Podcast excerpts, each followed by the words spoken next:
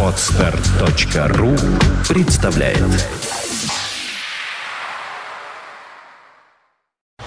You are listening. You're listening to Internet Radio Fontanka FM. Виват. История. Добрый день. Вы слушаете радио Фонтан КФМ. В эфире еженедельный выпуск программы «Виват История». В студии постоянный ведущий, историк Сергей Виватенко. Добрый день, Сергей. Саша, здравствуйте, здравствуйте, дорогие друзья. Программа выходит при поддержке компании «Весткол». «Весткол» всегда на вашей стороне. Приз для исторической викторины в конце нашего выпуска предоставлен рестораном «Гапикус». Сертификат на 1000 рублей на посещение ресторана по адресу набережной канала Грибоедова, 25, либо это книга от издательства «Витанова». «Витанова. Хорошие книги о хороших людях». Итак, начнем. Да. Знаете, мне хочу сегодня начать, не знаю, вот сейчас сидел у микрофона, пришла мысль в голову, да, как вот, как начнем, как Ургант в смаке, да, как ну, фразы такие говорит перед рекламой, да, то есть у меня там Александр, Александр, это город наш с тобою, да? Ну, в общем Жена Меньшикова, когда его назначили генерал-губернатором, да, нашего города. Итак, сегодня, дорогие друзья, мы говорим про Александра Даниловича Меньшикова. А, ну, Почему про него? Ну, на самом деле, личность достаточно интересная. А, во-вторых, меня попросили как бы работники фонтанки. Вот. Они без этого, видимо, кушать не могут. Дай им про Меньшикова послушать. Ну что ж, давайте поговорим. Итак, дорогие друзья, вообще, Саша, какие у вас ассоциации с Александром Даниловичем-то? Меньшиковский дворец, Хорошо. наверное, разве да, что. там, Ну, сподвижник Петра Первого, его ближайший друг, да, там знакомый. Пушкина можно, наверное, процитировать из Полтавы. Там, Князь да? Ижорский, Да, герцог Ижорский. герцог, да. Да, хорошо, действительно. Действительно, кто такой вообще для нашей истории Александр Данилович? Ну, наверное, наверное, давайте начнем, как правильно пишется его фамилия. Да, да, Потому да, что да, у да. нас есть штампы определенные. Вот у нас две фамилии, ну, княжеская, Шереметьев и Меньшиков, да? Шереметьев на самом деле пишется без мягкого знака. И Шереметьев. Меньшиков тоже. Меньшиков, да, и без ща. Иногда его кто-то пишет через Ща? ще. Ну, бывает. Бывает. Мгм. Нет, он Меншиков. Мгм. Да, и никак по-другому. Итак, это политический и военный деятель конца 17-го, начала 18 века. А, ну, про должности его мы еще с вами поговорим в большом количестве. Итак, Александр Данилович родился 6 сентября 1673 года. Во всяком случае, так говорится, да? Потому что, в принципе, точно назвать его дату, я думаю, невозможно.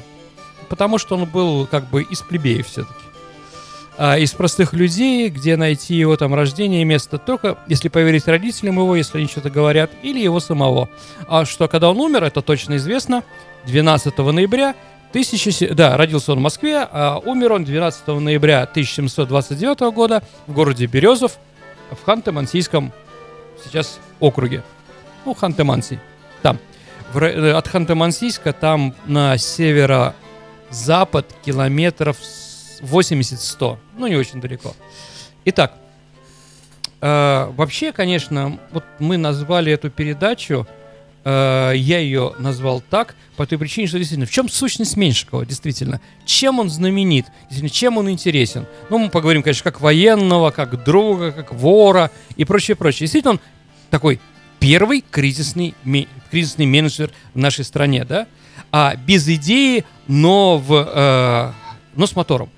Понимаете, вот такой вот. как Энергия без Портос. вектора, да? Да, это не важно. Он же был человек неграмотный.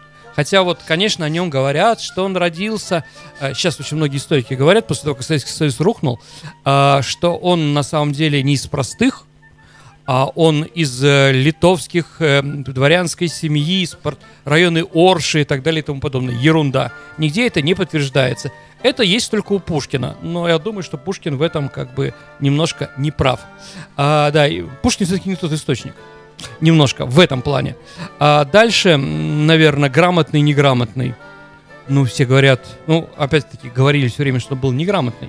Еле мог подписываться. А, но сейчас говорят, нет, у него было нормальное образование, это неправда и прочее, прочее, прочее. На самом деле, а, такой историк Павленко, который специалист по этому времени, он провел, он посмотрел 20 тысяч документов, которые связаны с Меньшиковым, которые а, выходили как бы, да, из его канцелярии и прочее.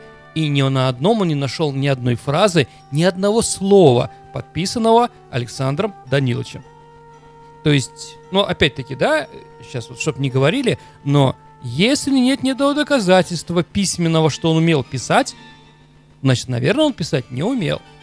Ну, только подписываться. Моя прабабушка тоже, она как бы, ну, она городская, но так получилось, да. Она тоже только подписываться могла, да, то есть она жила там в конце 19-го, начале 20 века. А, вот. Александр Данилович тоже. Итак, все-таки, наверное, мы согласимся с известным штампом, что у него было достаточно э, низменное происхождение из городских низов Москвы. И он торговал пирожками. Да, торговал пирожками, как, если пиш- помнить, э, Алексея Толстого с зайчачиной и требухой. Саша, что такое требуха? Ну, это то, что от рыбы остается. Ну, нет, нет, нет, нет. А, требуха, ну, на самом Ну, деле, может быть рыбные. и не только от рыбы. Это, скажем так, внутренности. Ну да, да. Внутренности, которые там набиты и прочее. О, правильно. Там рубец, сечук и прочее, прочее, прочее. А, о, там повстречался он с Лефортом по истории. Лефорт взял его в помощники. А потом, когда Лефорт стал правой рукой Петра Первого, Меньшиков перешел уже в услужение денщиком Петру Первому. Пе- э, Меньшиков был старше, а, чем Петр. А, Он как бы был уличным мальчишкой, а Петр все время стремился, но был в таком возрасте, когда ему было интересно, а, когда человек взрослеет, ему интересны определенные вещи. И Меньшиков его с этим знакомил. Знакомил э, на улице, знакомил в немецкой слободе и так далее и тому подобное. То есть, да, многому тому, что должна учить там, я не знаю, должна учить улица э, мальчика, и он э, как раз этой улицы был Александр Данилович. Он был сметливый, а, действительно выполнял все, выполнял любые приказания, действительно он был очень умным человеком, А, и то, что Петр захотел, он всегда исполнял, даже не понимая, что Петр хочет. То, что было, в общем-то, неграмотный. Хотя, конечно, дорогие друзья, он был академиком английской академии наук. Сэр Исаак Ньютон его туда ввел. При том, что он был неграмотным. Да, ну, господи. Ньютон никак не мог узнать, грамотный он, неграмотный, потому что Ньютон тоже был неграмотный. Он не Правда? умел писать по-русски, говорить А, по-русски. по-русски. да. Меньшиков 100%, ну там, может, какие-то фразы там, э, еще пиво там или там, да, что-то еще такое, да, в Англии, конечно, он знал, но не более того. Итак, э, Меньшиков тот человек, который проделал вместе с Петром Первым его путь к власти, а потом уже к апогею, к всем победам, которые были связаны. Действительно, Меньшиков он помогал как угодно, да, в чем угодно. Давайте сразу о неприятном, что ли, да. Сейчас я вот, я когда готовился к передаче, я посмотрел там немножко, что они там говорят о Меньшикове. Ну и то, что я боялся увидеть, я все-таки увидел, да. А в некоторых источниках, в некоторых исторических работах, в фильме, а, ж- э, значит, э, про Мазепу, который вот украинцы создали, а, там показано, что а, у Петра Первого с Меньшиковым были еще сексуальные отношения. Дорогие друзья, я не знаю, честное слово. И даже если они были, это не повлияло на принятие каких-то решений, да, ни царем, да, ни движение России вперед, это тоже никак, э, никак не способствовало, но и не, скажем так, не было ничего отрицательного. Может были, может быть не были. Но действительно Петру, э, Петр Первый прощал Меньшикову то, что не прощал ни у кого. Это правда. Ни у жены, ни у своих подвижников, ни у своих родственников, даже у сына. Меньшиков он прощал все. Так или иначе. Кем же по специальности был Меньшиков? Еще раз, по моему мнению, конечно, это кризисный менеджер. Да, куда его не послала судьба, как послала партия, да, с какой курс был у партии, он с партией вместе шел по этому курсу вперед, ну, если он был, жил в 20 в середине 20 века. Наверное, так же, куда послал его Петр Первый, он туда и шел. Как военный, военный был отличный, храбрый человек, всегда впереди атаки, никогда ничего не боялся. А, стал героем штурма крепости, э, крепости Орешек. Именно тогда, когда у Шереметьева стали проблемы во время штурма, он возглавил вторую атаку, и первый, и его отряд в первый вбежал на стену крепости Орешек. Ну, сейчас это Шлиссельбург называется. Дальше, конечно, небывалое бывает. Э, захват не шанса, ну там как бы просто осада была, и в него вошли шведские корабли, и как бы небывалое бывало, несколько наших лодок во главе с Меньшиковым штурмовали эти корабли и захватили его. Да, действительно, и Меньшиков был и там первый. Полтава, э, лесная. Э, без победы э, Меньшикова при лесной не было, конечно, бы Полтавы. На Полтаве он шикарно себя э, показал. Настоящий герой, настоящий военачальник. Именно он, после того, как шведы побежали, он арестовал Шлиппенбаха и Левенгаупта, одного из двух, Левенгау, Левенгаупта, а в районе Переволочной, в районе перехода через Днепр. То есть он их догнал и арестовал. То есть молодец, сто процентов. Дальше, конечно, там осада Штетина и прочее, прочее, прочее. Он был и контр-адмиралом, потом адмиралом. Вместе, э, вместе с Петром Первым, когда он ездил в Голландию, он всегда был вместе с ним, денщиком его. Он научился работать топором. Это ему потом пригодилось, об этом еще поговорим. Да, он был хорошим плотником. Если Петр был плотник, да, то плотником экстра-класса вышел из Саардама уже, конечно, меньше.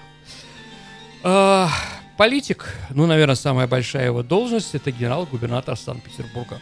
Действительно, после основания Санкт-Петербурга э, именно Меньшиков руководил нашим городом.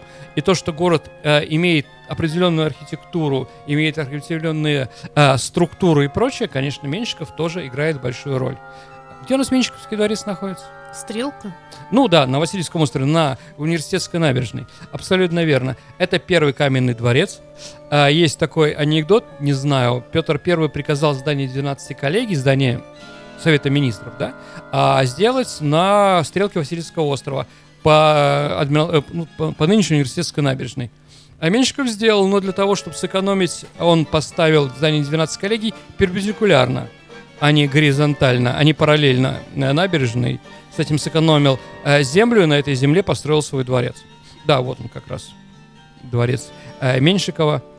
Конечно, тоже интересно. Ну, Меньшиков, конечно, был человеком малограмотным, это понятно. Ну, там с культурой у него тоже было. Да, впрочем, у любого русского боярина-дворянина, дворянского или боярского сына э, тоже были проблемы, конечно, с европейской культурой и так далее и тому подобное. Но вот просто вот новый русский.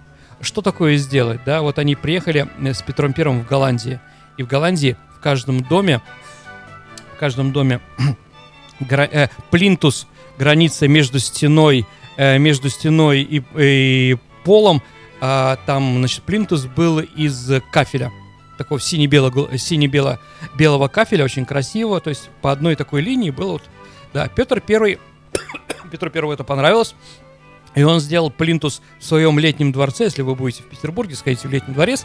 Там у него плинтус, наверное, 3-4 э, от пола, скажем так, э, кафеля. То есть в высоту уже ушел там где-то метров на 50, да?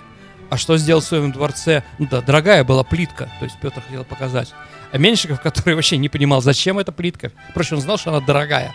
Он сделал себе все полностью, полностью, а, значит, комната, кабинет его, да, и потолок он сделал из этой плитки и прочее, да, вот так вот.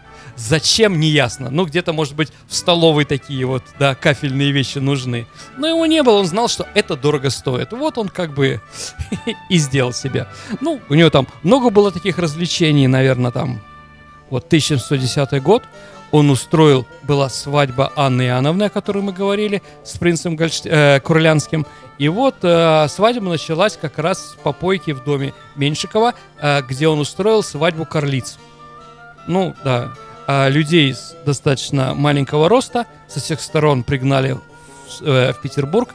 Он отбирал из них самых некрасивых, самых ужасных и устроил среди... Ну, так, вот такое развлечение у него было, да? И устроил себе свадьбу. Там была жуткая пьянка, которая продолжалась несколько лет, э, несколько дней, извините, да? После чего страна потеряла... Он потерял своего сына, который допился до смерти на этом празднике. А вот у него погиб сын от алкогольного опьянения и погиб герцог Курлянский. Об этом мы уже тоже с вами говорили. Да, ну а главное развлечение было эм, на этом празднике, то принесли пирог, который вскрыли, а там живая корлица сидела в пироге. То есть вот такие вот развлечения. Все кричали «Ура!» и прочее. Ну вот Анна Иоанновна, видимо, до такой степени переняла вот это вот культурье Александра Даниловича, что всю свое правление, 10 лет, у нее тоже были такие же развлечения, абсолютно. Вот, единственное, чем отличается, наверное, то, что у Анны Иоанновны был стихоплет, такой Третьяковский, первый русский поэт. Если почитать, что он там писал, то это мат на мате. Да, ну, да, ну такое было развлечение. Но он был малограмотен. Ну, наверное, за все его заслуги, за все его заслуги его сделали велик, э, светлейшим князем Римской империи, то есть австрийским князем, да, он был э, генералиссимусом, тоже достаточно редкая должность, герцогом и жорским. Э, дорогие друзья, сейчас на меня налетят. Э, вот у нас есть город боевой славы, Колпина, да, часть субъект Федерации Санкт-Петербург. Там поставили памятник Меньшикову. Почему? Потому что он был герцогом и жорским. Ну, в принципе, никакого отношения к жорским заводам Александр Данилович не имеет ничего. Тогда по этой логике, дорогие друзья, поставьте в Москве памятник французскому маршалу Нею, который был э, князем де Москва. Да. Понимаете, там, да, хан Грициан Таврический. Ну, поставьте, да, в Крыму памятник. Вот, ну, честное слово, логика у наших чиновников непонятная. Но так или иначе, действительно, э, заслужил ли Меньшиков свой памятник в нашем городе? Ну, наверное, заслужил. Ну, у нас время осталось не так много, да? Давайте теперь поговорим, наверное, о том, что воровал. Воровал много, очень много. А Петр Первый никого не слушал, даже когда на него стучали. И наоборот, репрессировал тех, кто стучал. Но из-за этого он как бы помогал Мазепу, если вы знаете. Искра там его с Кочубеем настучали на э, Мазепу, что он предатель. Да, Петр не поверил. Также он не хотел верить то, что Меньшиков предатель. Э, за, за, за время Э, за время как правления Петра I Петр оштрафовал Меньшикова на громаднейшую цифру в сумме 300 тысяч золотых рублей. Это громадная цифра, дорогие друзья. Там на копейку можно было корову купить. Эм, много это или мало? Э, когда Меньшиков доигрался, его отправили ссылку, забегая вперед, э, и его все, что у него было, раздербанили. Оказывается, что малограмотный Александр Данилович оказался умным молодым человеком, ну же не молодым человеком, конечно, а, насчитали у него собственности на 13, на 13 миллионов золотых рублей. Так вот, из них 9 миллионов золотых рублей, дорогие друзья, малограмотный Александр Данилович перевел в Амстердамский банк, откуда никто не мог эти деньги забрать. Понятно, да? Но об этом еще как бы э, поговорим. Ну вот, э, порол, бил его Петр Первый, но все равно оставлял на должности. Один раз была такая картина, конечно.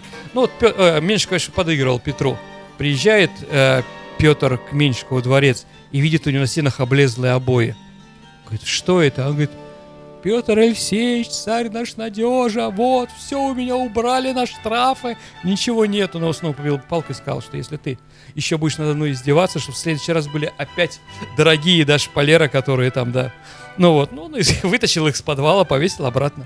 То есть на Петра это не действовало как бы достаточно сильно. Еще, конечно, какой степень влияния Меньшикова на двор, это его дружба с Екатериной Скавронской, с Екатериной Первой. То есть, э, когда Шереметьев взял штурмом нынешний город Тар, Тарту, Дерб, да, э, там как раз попалась, э, значит, служанка пастора Глюка, да, Екатерина Скавронская. Потом у Шереметьева ее перебил Меньшиков, а потом уже непонятно, или Меньшиков подложил его под Петра Первого, или Петру Первому самому понравилась Екатерина.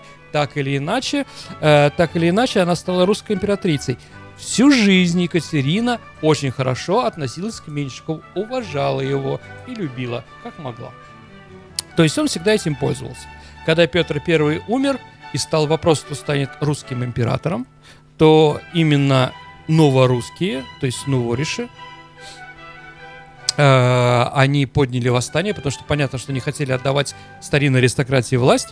И как раз э, в это время, э, когда решалось, кому передадим престол, раздались гром барабанов, гвардия подошла к тому зданию, к тому, э, за, к той зале, где проходило это заседание, вошел Меньшиков, сказал, что гвардия хочет Екатерину.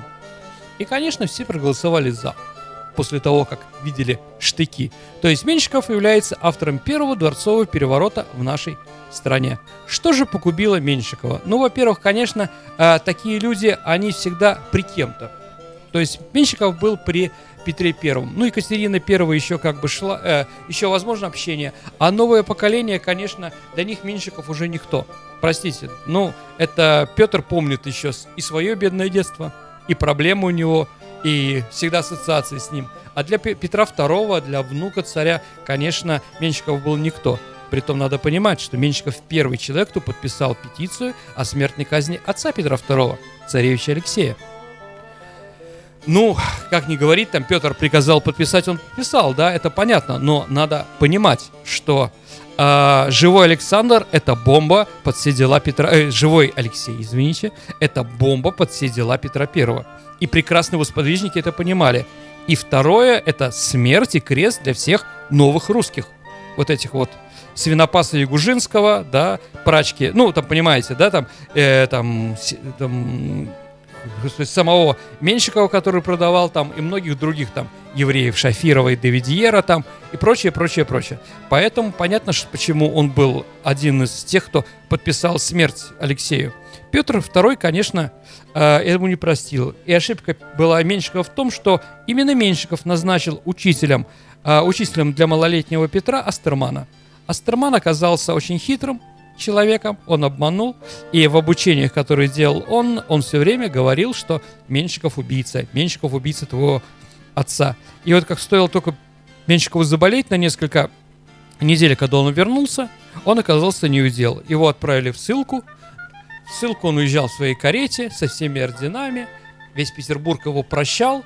Отъехав километров 10 а от километров 10 от города прискакал первый курьер, который отобрал все, э, все дорогие вещи, все ордена, все, де, все деньги у Меньшикова. Следующий курьер настиг его уже в районе Твери, отобрали карету, и дальше они уже ехали в каком-то рубище в телеге. Приехав, э, да, в Казань, в Казань, местный генерал-губернатор, который уважал Меньшикова, дал ему от своих э, 500 рублей. Большие деньги.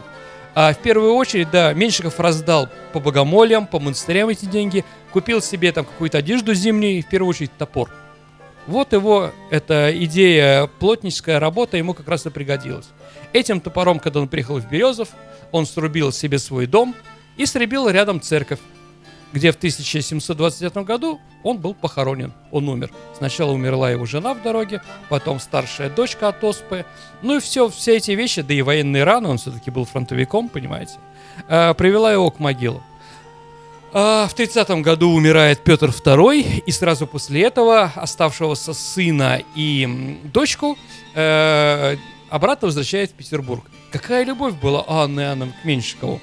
Любовь была одна. Денег в казне не было. А амстердамские, да, амстердамские банки не хотели выдавать эти деньги непонятно кем, да? Как сейчас разговор, вынеси детей Березовского, да, на родину.